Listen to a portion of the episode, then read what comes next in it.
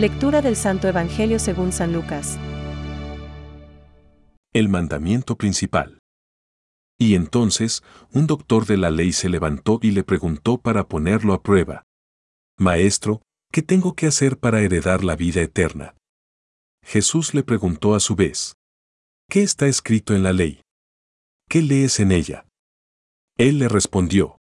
Amarás al Señor, tu Dios, con todo tu corazón, con toda tu alma, con todas tus fuerzas y con todo tu espíritu, y a tu prójimo como a ti mismo. Has respondido exactamente, le dijo Jesús. Obra así y alcanzarás la vida. Pero el doctor de la ley, para justificar su intervención, le hizo esta pregunta. ¿Y quién es mi prójimo?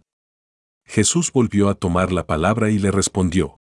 Un hombre bajaba de Jerusalén a Jericó y cayó en manos de unos bandidos, que lo despojaron de todo, lo hirieron y se fueron, dejándolo medio muerto.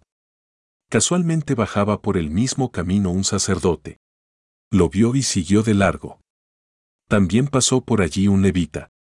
Lo vio y siguió su camino. Pero un samaritano que viajaba por allí, al pasar junto a él, lo vio y se conmovió. Entonces se acercó y vendó sus heridas, cubriéndolas con aceite y vino. Después lo puso sobre su propia montura, lo condujo a un albergue y se encargó de cuidarlo. Al día siguiente, sacó dos denarios y se los dio al dueño del albergue, diciéndole, Cuídalo, y lo que gastes de más, te lo pagaré al volver. ¿Cuál de los tres te parece que se portó como prójimo del hombre asaltado por los ladrones? El que tuvo compasión de él, le respondió el doctor. Y Jesús le dijo, Ve y procede tú de la misma manera. Es palabra de Dios. Te alabamos Señor. Reflexión.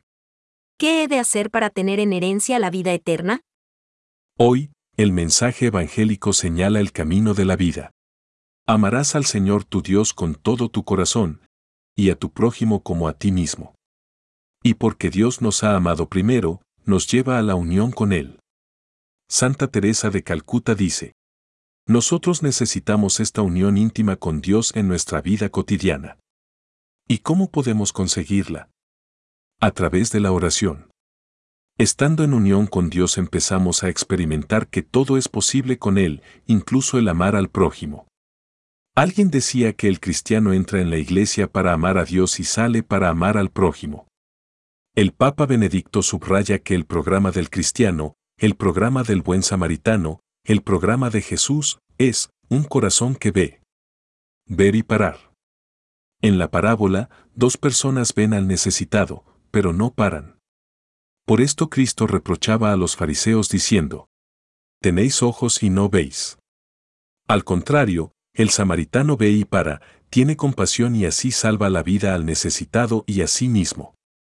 Cuando el famoso arquitecto Antonio Gaudí fue atropellado por un tranvía, algunas personas que estaban de paso no pararon para ayudar a aquel anciano herido. No llevaba documento alguno y por su aspecto parecía un mendigo. Si la gente hubiese sabido quién era aquel prójimo, seguramente hubiese hecho cola para auxiliarlo. Cuando practicamos el bien, Pensamos que lo hacemos por el prójimo, pero realmente también lo hacemos por Cristo. Os aseguro que todo lo que hicisteis por uno de los más pequeños de estos mis hermanos, a mí lo hicisteis. Y mi prójimo, dice Benedicto XVI, es cualquiera que tenga necesidad de mí y que yo pueda ayudar. Si cada uno, al ver al prójimo en necesidad, se detuviera y se compadeciera de él una vez al día o a la semana, la crisis disminuiría y el mundo devendría mejor. Nada nos asemeja tanto a Dios como las obras buenas. San Gregorio de Niza. Pensamientos para el Evangelio de hoy. Porque la meta que se nos ha señalado no consiste en algo de poca monta, sino que nos esforzamos por la posesión de la vida eterna. San Cirilo de Jerusalén. En el programa mesiánico de Cristo, que es a la vez el programa del reino de Dios, el sufrimiento está presente en el mundo para provocar amor, para hacer nacer obras de amor al prójimo. San Juan Pablo II.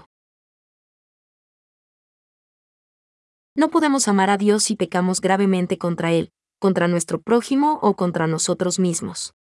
Todo el que aborrece a su hermano es un asesino. y sabéis que ningún asesino tiene vida eterna permanente en él. Catecismo de la Iglesia Católica, número 1.033.